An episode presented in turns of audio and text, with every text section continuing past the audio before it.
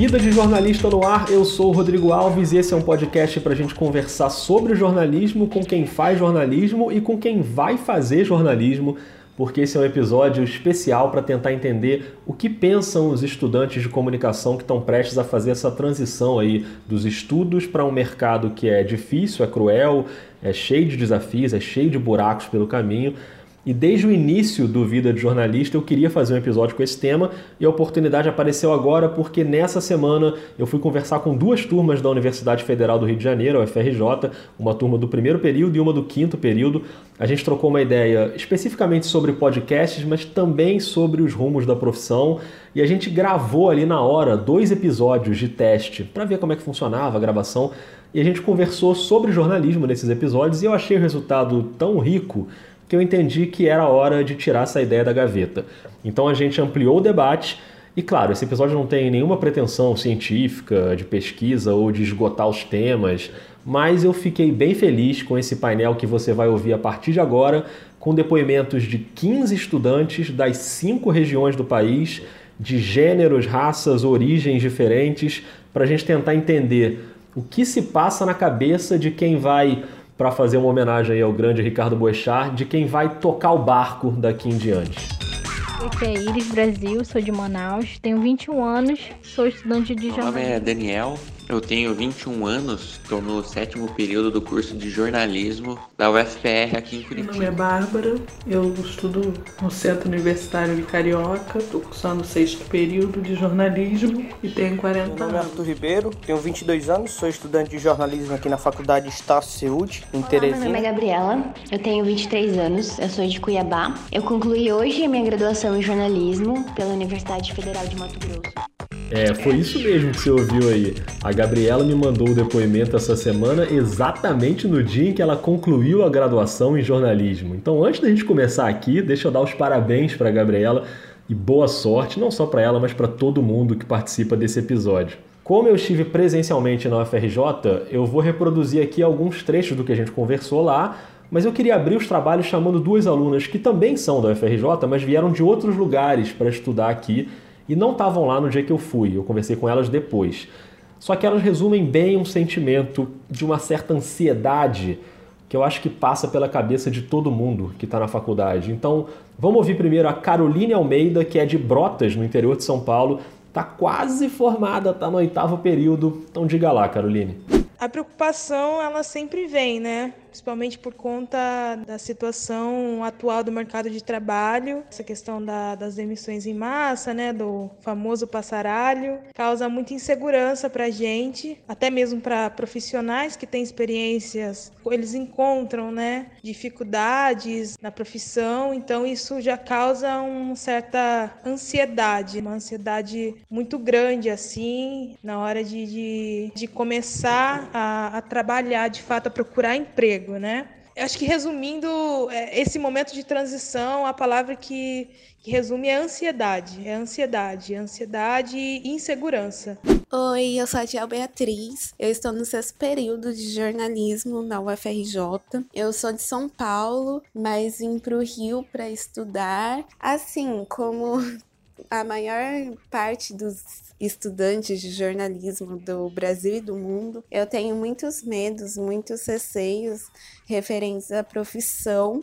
É, esse ano de 2019 foi o ano que eu mais me vi perdida e talvez um pouco arrependida de ter escolhido jornalismo e talvez de ter escolhido vir para o Rio, mas eu não me arrependo de jeito nenhum, porque eu acredito que o jornalismo agoniza, mas o jornalismo não morre. É o que eu costumo sempre dizer. Muito bom, Adiel. A Adiel e a Caroline ainda voltam para o papo daqui a pouco, mas isso que a Adiel falou sobre o jornalismo agonizar, mas não morrer foi um tema que outros alunos também levantaram. Então agora sim eu queria colocar aqui na pauta esses papos que rolaram na Escola de Comunicação do FRJ.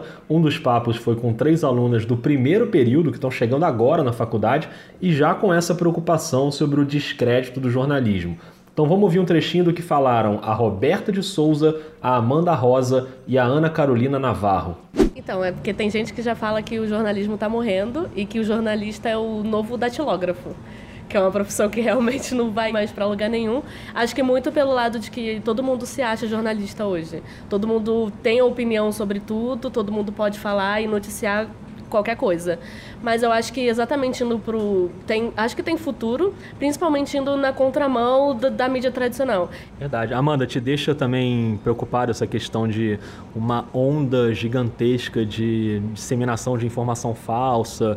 A gente teve uma eleição no ano passado que esse debate foi muito presente e muito constante na eleição. E acho que o jornalista entra aí com um papel importante nessa história. Você acha que isso também vai passar pelo, pelo seu futuro nos próximos anos?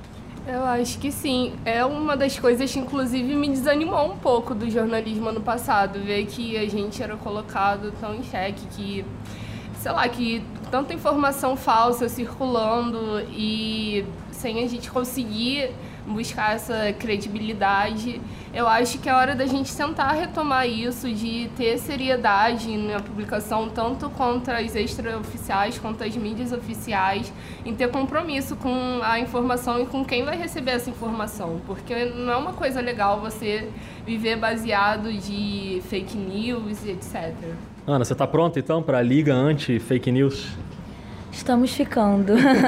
Os professores, eles têm sempre esse trabalho, assim, principalmente a Luanda, nossa, nossa professora de teoria da comunicação, ela fala muito sobre isso, sobre como a mídia pode manipular, pode persuadir você para um caminho que às vezes você não está consciente do que você está, da informação que você está recebendo.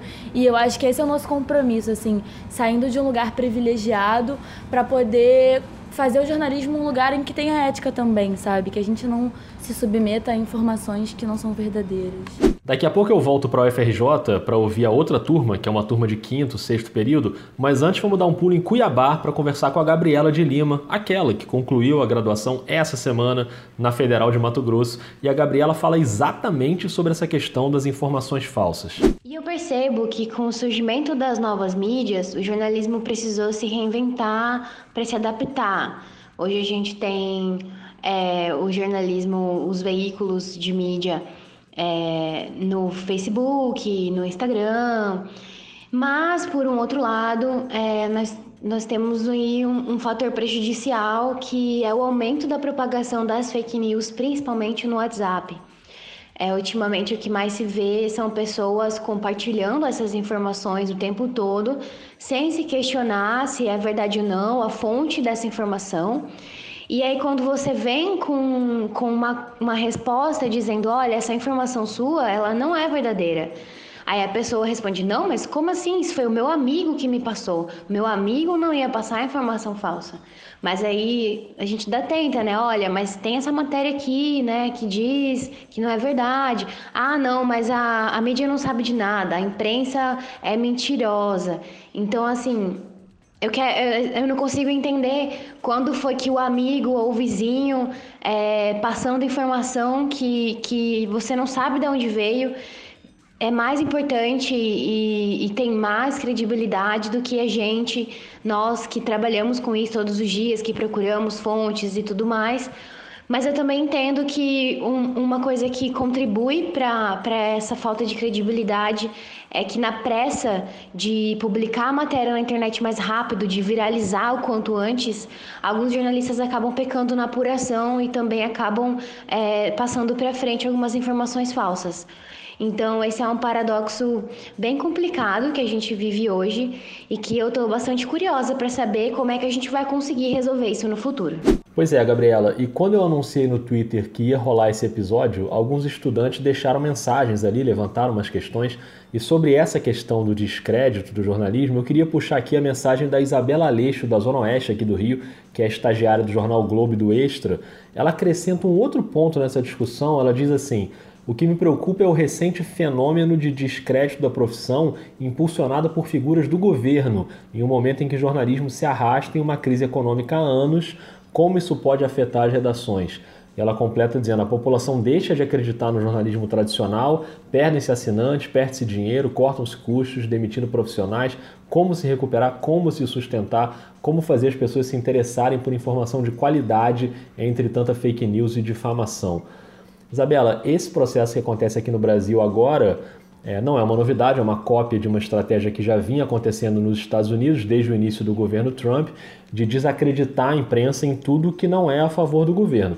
Eu concordo contigo, é um problema sério, assim como eu também acho que esse descrédito da imprensa tem uma questão financeira envolvida aí, como você citou, e tem também uma parcela de culpa da própria imprensa.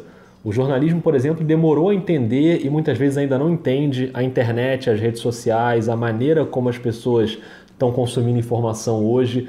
Muitos jornais têm conteúdo fechado e essa é uma forma de sobrevivência financeira, como você citou, porque é muito difícil, há uma crise em que, que os veículos precisam enfrentar e essa é uma das maneiras de enfrentar, então acho totalmente compreensível. Mas é claro que isso tem um custo, né? porque isso faz com que a informação não chegue a uma enorme parcela da população que muitas vezes não tem acesso a essa informação confiável. Não tem acesso nem à internet, às vezes, quanto mais para pagar uma assinatura digital. E aí essas pessoas acabam se informando de outro jeito, porque mesmo quando elas não têm acesso à internet, elas podem ter acesso ao WhatsApp, por exemplo, que pode estar num plano básico do telefone. Né? Então você não consegue entrar num link para ver uma matéria, mas você consegue usar o WhatsApp. E é por ali que chega esse mar de notícias falsas. Então esse é um tema bem complexo que a gente já tratou aqui no Vida, mas a gente podia ficar debatendo isso aqui muito tempo. Então agradeço aí a mensagem da Isabela. Outro tema fundamental que muitos estudantes citaram foi a diversidade ou a falta de diversidade nas redações. É um tema que a gente também já tratou por aqui e é bom saber que o pessoal está chegando no mercado com essa cabeça mais aberta e tentando enfiar o pé na porta mesmo para mudar isso.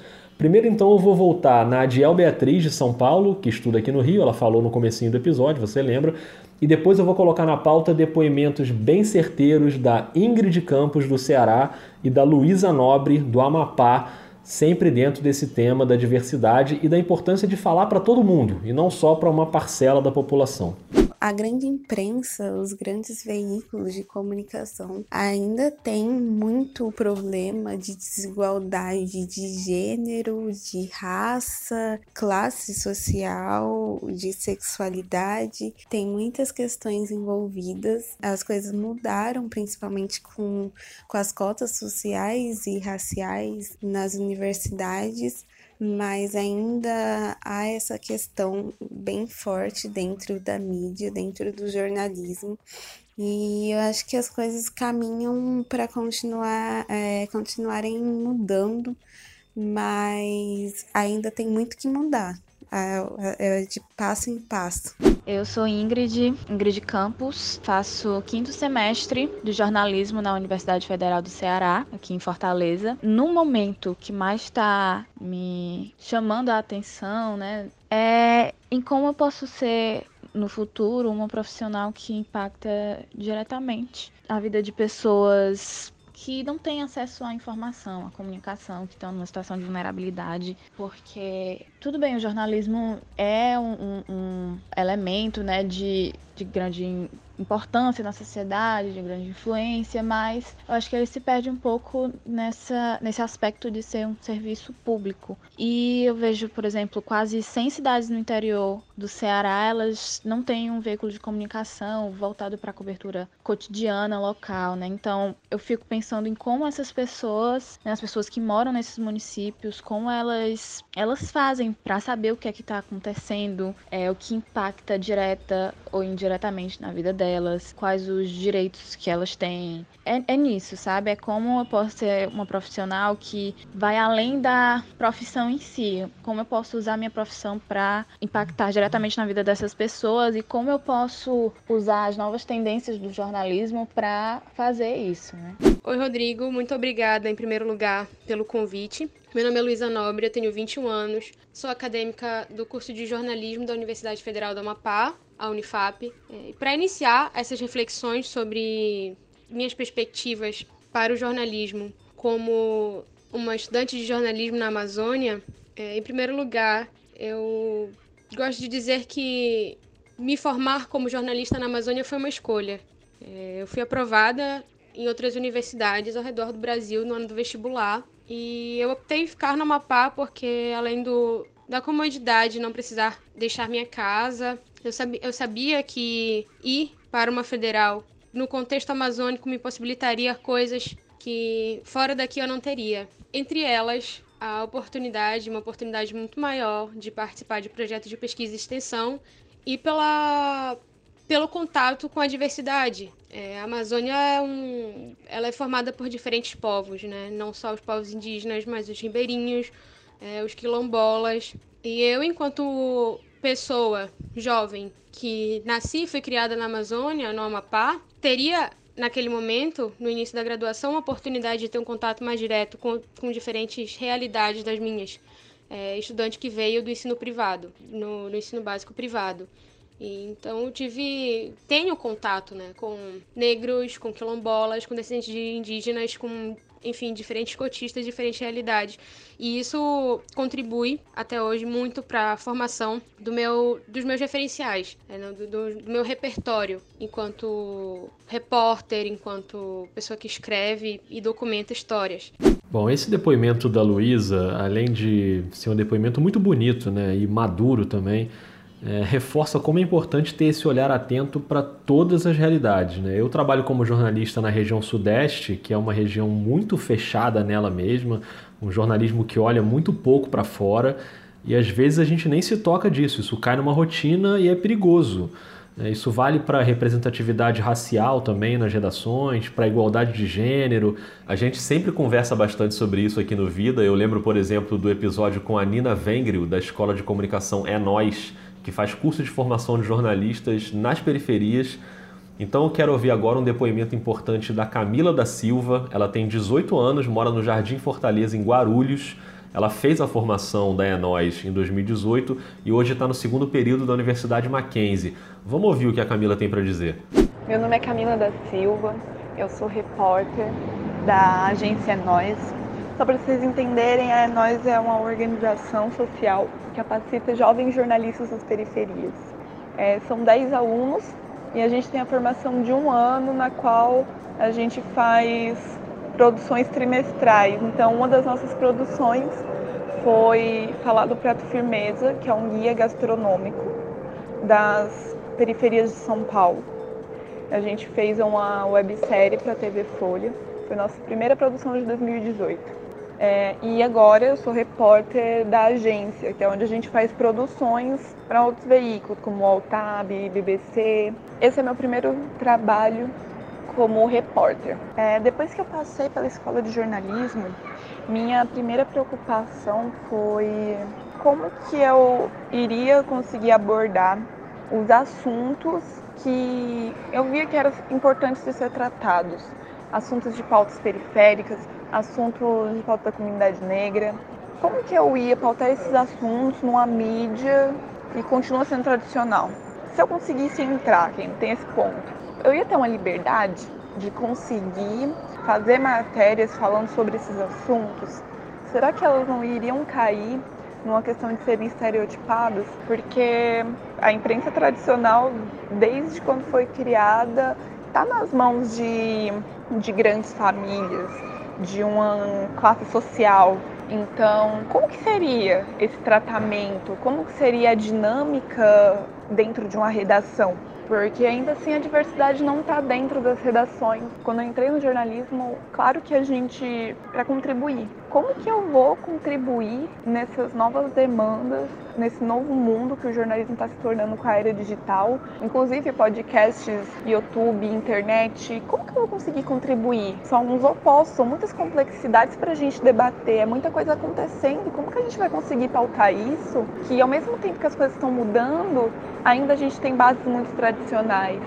Então, isso continua sendo uma questão, uma pergunta que que eu me faço sobre pautar periferia, por enquanto não está sendo problema, né? Né? Nós, a gente, é o nosso, o nosso tema principal, é sobre o que a gente fala, sobre o que a gente pauta. É, diferentemente de outras redações, eu tenho uma editora que é uma mulher negra, o que é muito difícil. Então, tem toda essa dinâmica também para a gente conseguir conversar e debater, debater as pautas, debater os assuntos que a gente vai abordar. Mas e depois? Como que vai ser esse depois né, num, num mundo que ao mesmo tempo está mudando e o jornalismo está ficando diferente, mas que ainda tem essas bases tradicionais. Muito importante tudo isso que a Camila falou. E quando a gente fala de diversidade e inclusão, isso vale para tudo, inclusive para coisas que muita gente não percebe no dia a dia, como esse tema que a gente vai ouvir agora, trazido pela Bárbara Mariano, do Rio de Janeiro. Lá no Twitter, ela levantou essa questão relacionada à idade, porque ela é uma estudante de jornalismo de 40 anos. Aí eu li aquilo e eu achei que ela tinha que participar do episódio contando pra gente como essa questão da idade atrapalha na tentativa dela entrar no mercado de trabalho. O que me assusta quanto ao meu futuro profissional é a dificuldade que eu enfrento ao concorrer a estágios ou alguma vaga por causa da minha idade, porque os empregadores, né, os profissionais que querem contratar, eles é, julgam muito pela aparência né? E na cabeça deles, de alguns, ou poderia até dizer de muitos deles, a competência está atrelada à juventude. E não é bem assim, né? O Brasil é um país que está envelhecendo, né? E as pessoas, mesmo com mais idade, têm uma, uma capacidade profissional que não pode ser desprezada. Tenho colegas de turma de 50, 60 anos, eles não vão ter uma perspectiva de carreira, futuro profissional brilhante, mas eles estão na faculdade se preparando para atuar na área. Né? A minha dúvida e o que me impulsiona é como é que a gente pode mudar essa realidade? Provar que a competência não está atrelada à juventude, ao vício na pele, né? não está atrelada a nada disso e sim aquilo que nós podemos fazer, independente da nossa idade. Bom, Bárbara, o que você falou me fez pensar bastante, porque eu vou te dizer que esse não era um tema que estava na minha cabeça e eu arrisco dizer que também não está na cabeça da maioria dos estudantes jovens que estão nas faculdades. Então, é um assunto para a gente prestar atenção, sim. E é um bom gancho para a gente começar a falar aqui da formação do estudante e de um elemento fundamental nesse processo que é o estágio. Mas antes de falar especificamente do estágio, eu queria só chamar de volta a Caroline Almeida, aquela que falou sobre ansiedade, lembra? Lá no primeiro depoimento do episódio. Então volta, por favor, Caroline, que eu quero te ouvir sobre um tema que eu também acho muito importante. A Caroline é cotista e ela fala sobre uma defasagem educacional antes da universidade e o impacto que isso tem na formação dela. Mas essa insegurança vem ainda mais por conta também é, em decorrência de eu ser, de eu ser cotista, então eu já tenho um, um, pouco de um histórico também, né, de, de, defasagem, não sei se a palavra é a melhor palavra, mas assim, uma defasagem escolar, né, e é uma área, o jornalismo é uma área que exige um conhecimento é, intelectual muito grande, então isso me causa uma certa é, insegurança também, por, enfim, por não me sentir talvez tão segura com essa questão de conhecimento, com essa questão de, de ter essa, esse, essa visão tão, tão ampla sobre vários assuntos, sobre política, sobre economia, não, né, a sensação que dá que, que quando a gente sai da faculdade já é, já é necessário que a gente saiba é, sobre esses assuntos e tal, causa uma certa ansiedade. Pois é, Caroline, e aí a universidade, que também tem a função de educar a gente além da formação técnica, isso nem sempre acontece. E aí chega um passo seguinte da formação, que é o estágio que para muita gente é a única ponte possível para o mercado de trabalho. Eu estou vendo aqui no Twitter que a Fabiana Suaço, que é de Duque de Caxias, na Baixada Fluminense, e ela está no oitavo período, ou seja, ela está quase saindo da faculdade. Ela pergunta como um formando que não conseguiu um estágio durante o curso pode tentar uma vaga na área. É duro, Fabiana, é duro. Essa é uma questão difícil de responder e às vezes a saída é tentar se reinventar fazendo uma produção própria. A gente já já vai falar um pouco mais sobre isso.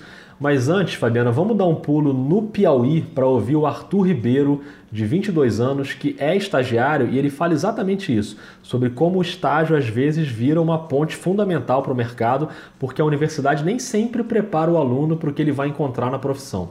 O que eu mais escuto falar dos meus amigos é em relação à qualificação do próprio estudante para o mercado de trabalho. Qual forma, de qual forma o estudante vai chegar quando se formar para o mercado de trabalho, se ele realmente vai estar preparado, é, realmente é diferente. Tem uma dificuldade quem termina a faculdade e passa direto para o mercado de trabalho, porque a teoria é outra e a prática é outra totalmente diferente. O que me ajudou nesse processo, é, até chegando agora próximo à minha formação, está sendo o estágio. No meu ponto de vista e no meu caso, o estágio me ajudou muito, tanto a definir o que eu vou querer seguir como profissional e a me qualificar, complementando os estudos da faculdade, que são essenciais, mas que, claro, que não são totais. Perfeito, Arthur. Agora, a questão é a seguinte, tem estágios e estágios.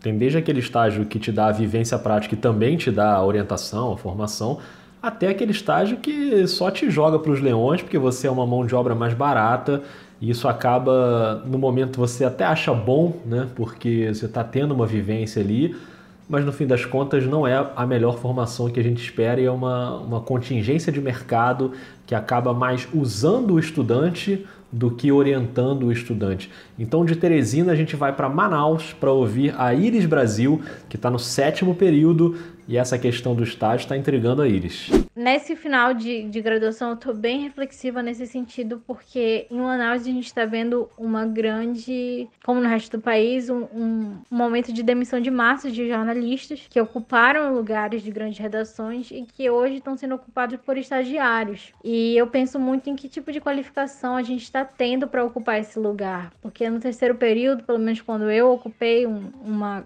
grande redação, eu não me sentia ainda no lugar de estar tá ocupando aquele lugar, que eu ainda era muito nova para ter a responsabilidade de um jornalista, que no meu contrato dizia que eu era estagiária, né? Que na maioria das vezes é isso, a gente é contratado como estagiário, mas tem as mesmas funções de que qualquer outro profissional, às vezes múltiplas funções, cargas horárias é, dobradas ou não respeitadas. Eu penso muito em que, que tipo de qualificação a gente está tendo para ocupar esse lugar, né? E que tipo de jornalismo, de jornalismo vai nascer desse processo? Porque o estágio, ele deveria ser esse lugar em que você vai para entender a realidade da profissão, né? É, através do, da faculdade, do lugar de, de emprego e você estudante mas que por vezes a gente chega numa editoria e você tem que ser capaz de, de filmar, de fotografar, de escrever de uma certa maneira que às vezes você não, ainda não tem conhecimento daquilo. Então a pressão é muito grande para que você faça as coisas muito certas em, uma, em um curto período de tempo em um tempo que você ainda está entendendo o que, que é a profissão, você ainda não tem tempo para raciocinar muito e, e, produzir, né?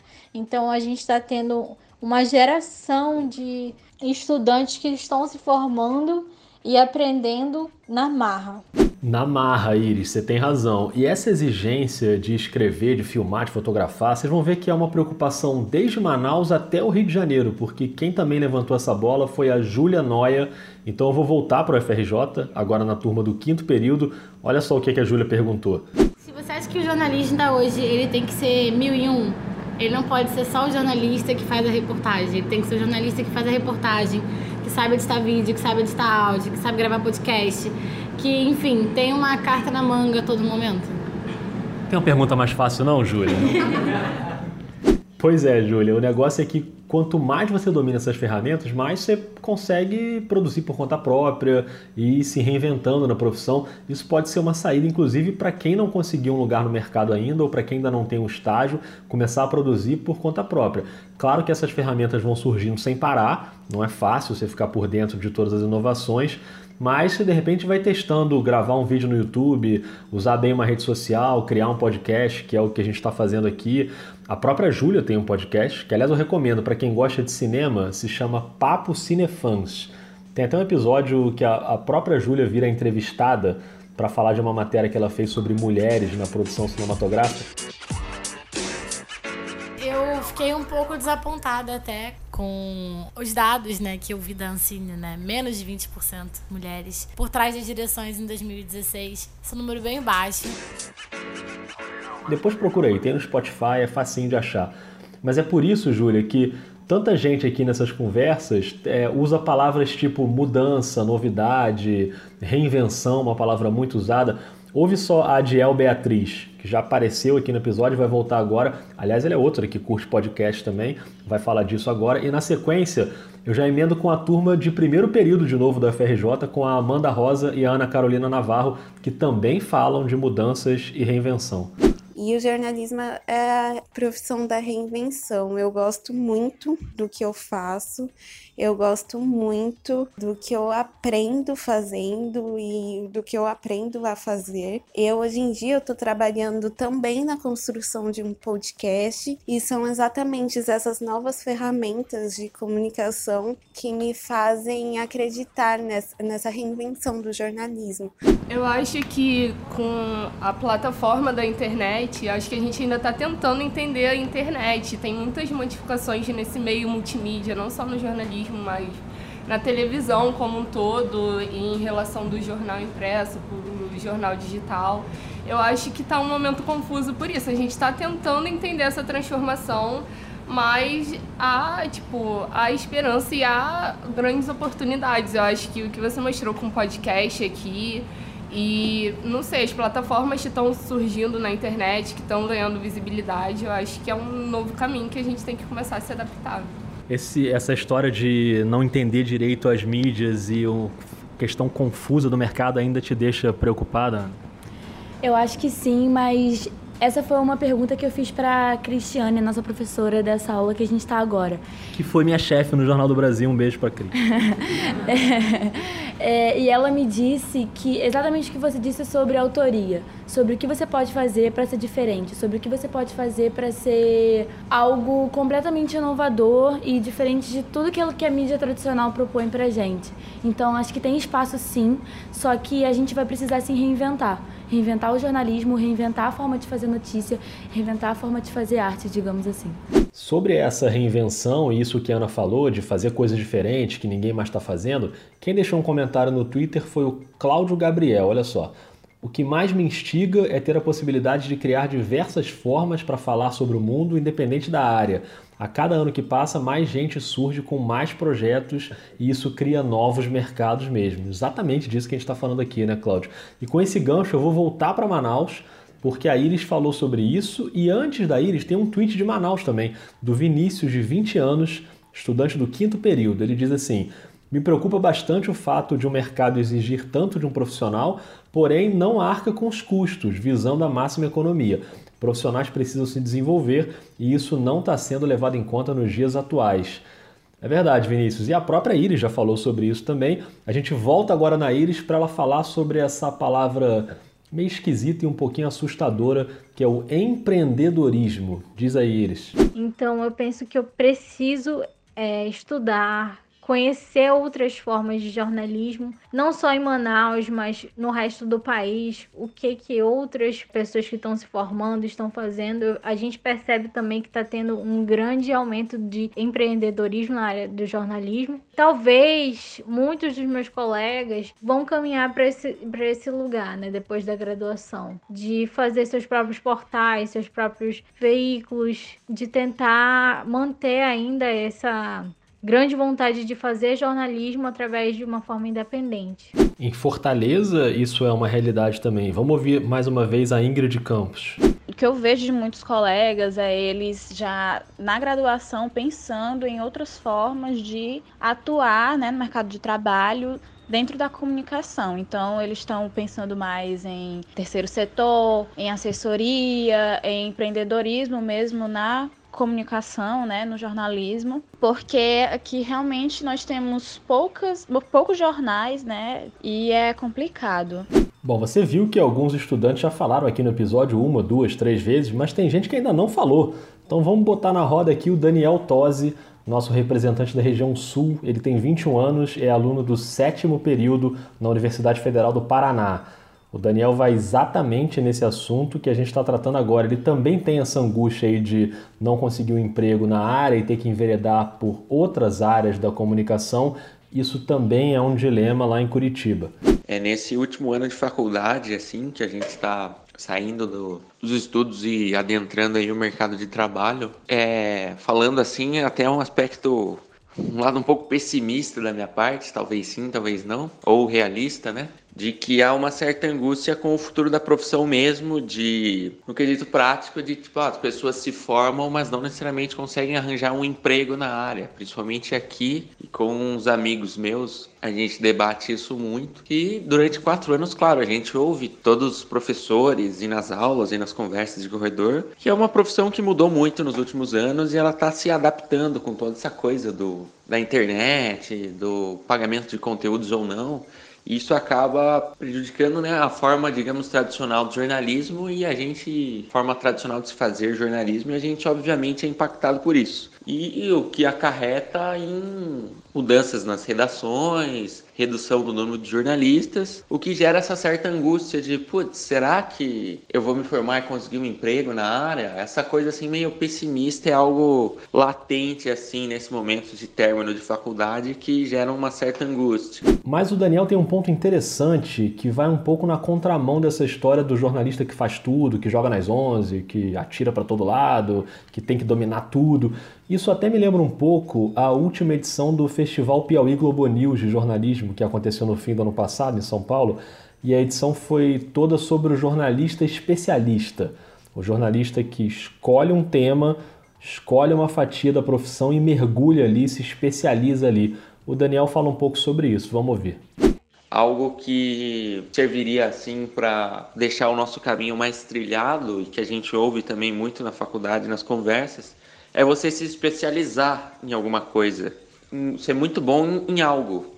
Do tipo, ah, você vai ser um cara super bom no texto, vai ser um cara super bom na edição de vídeo, na filmagem, na captação de, de, de imagens, vai ser um fotógrafo, vai ser um cara que vai lidar com áudio, com rádio jornalismo, ou vai ser específico de um, de um tema, assim, vai saber tudo sobre futebol, política, economia. Então você tenta, e agora no último ano indo para o mercado, de alguma forma se tornar algum tipo de especialista ou lidar muito bem com alguma área ou tema. Só que ao mesmo tempo você não. A angústia, não angústia, mas a, a sensação de se você só se fechar em um tema ou em alguma plataforma, você vai estar fazendo justamente o contrário do que pede o jornalista hoje, o jornalismo, que são pessoas capazes de lidar com vários meios e vários temas, aquele profissional polivalente.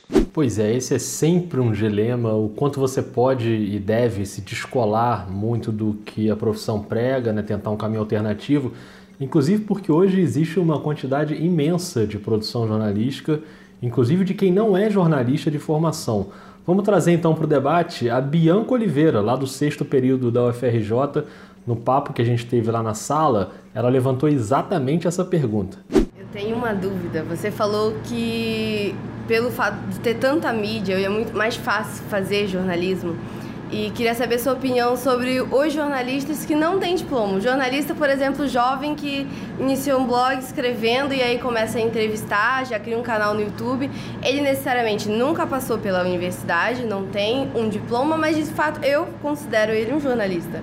Queria saber sua opinião sobre isso. E eu estava vendo aqui no Twitter, o Brendo Luiz deixou uma mensagem reclamando justamente disso. Ele cita esse exemplo. Ó. Muitas redes de TV dão espaço para filho de famoso, um ex-artista, sendo que tem um cara que lutou e tem talento para fazer aquilo.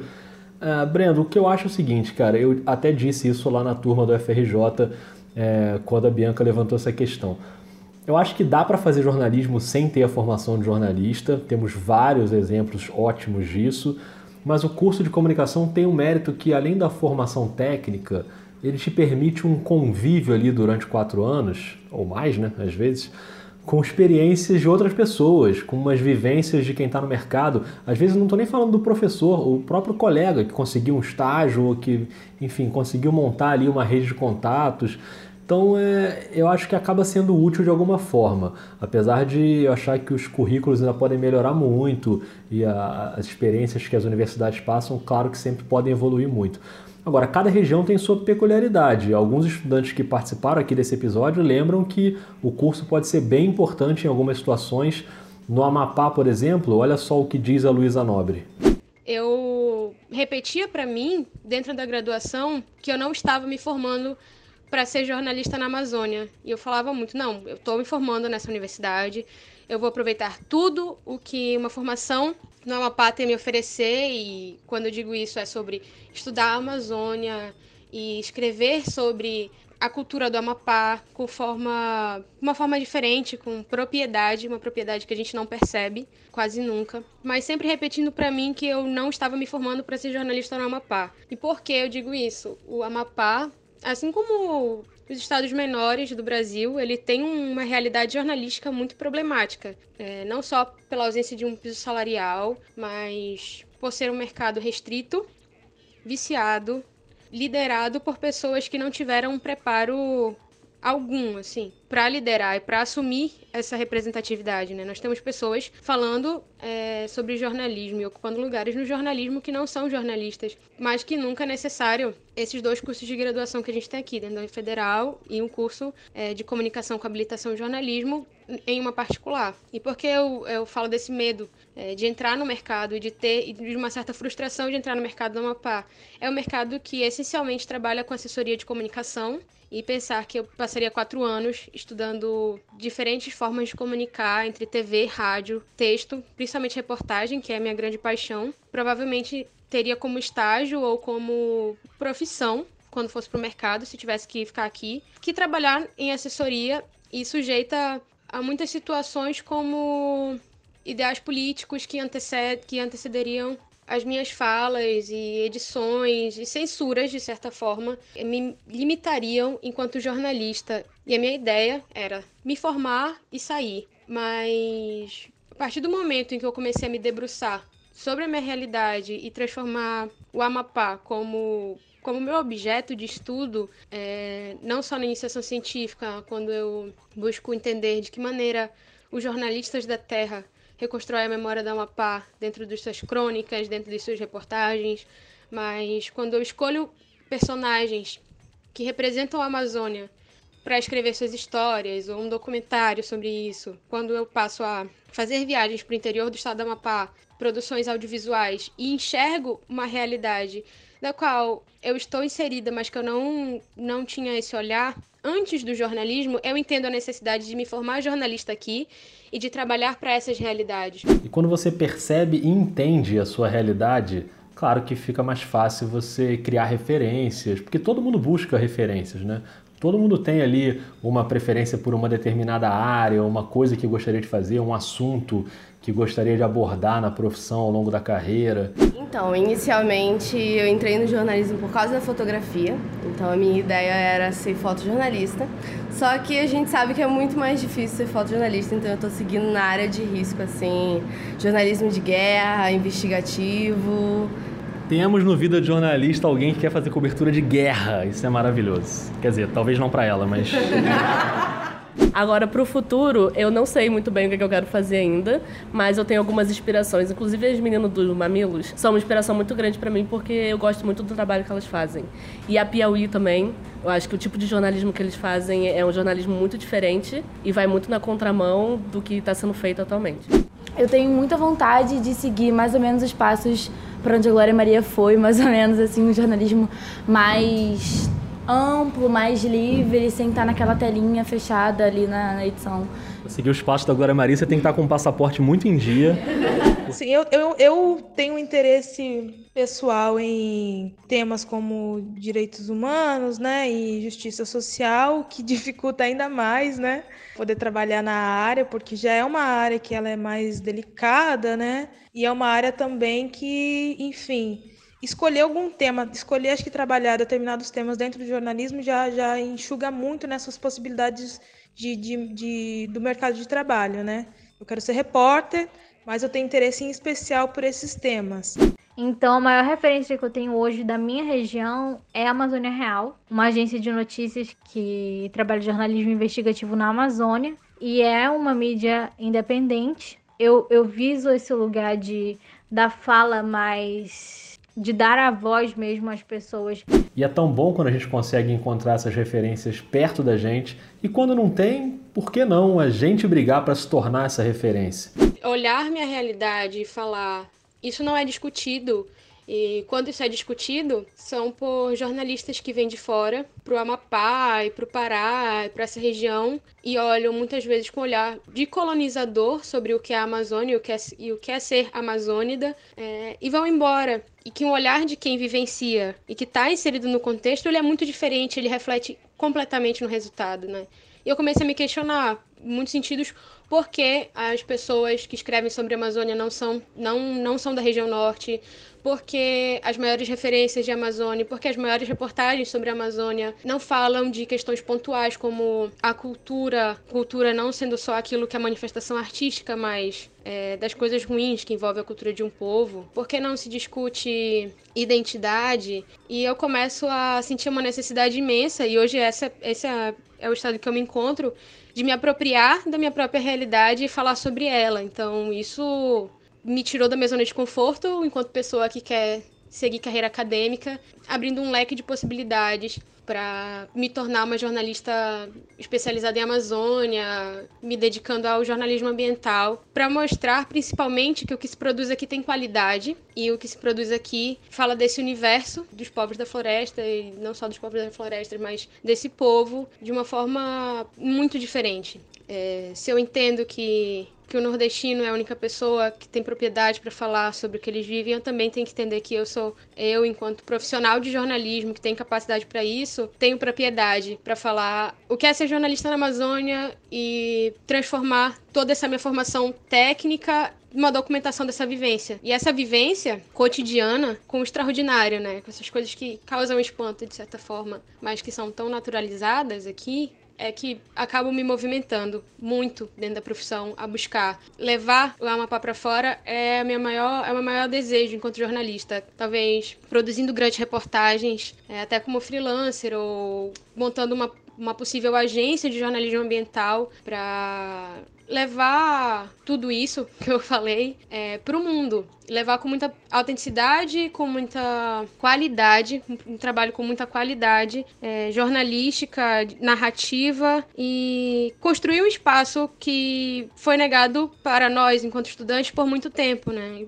Não só por questões de preconceitos com essas regiões periféricas do Brasil, mas por questões de acessibilidade. Nós estamos literalmente muito longe do Brasil. É, às vezes nós somos vistos como uma parte que não pertence à civilização e mostrar que sim, nós estamos aqui e estamos produzindo é um gás.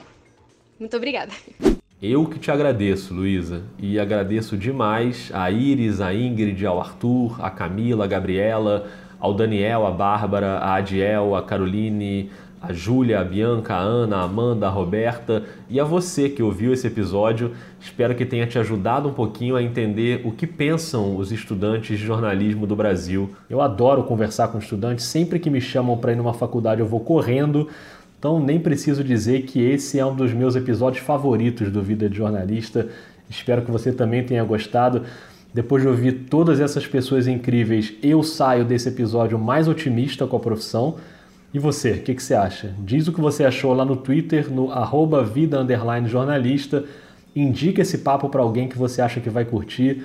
Espalha na sua faculdade, joga nos grupos, mostra para os professores Mostra para que o pessoal da sua região saiba o que, que as outras regiões estão pensando. Boa sorte para todo mundo. O podcast volta na próxima semana. Um beijo, um abraço e até mais.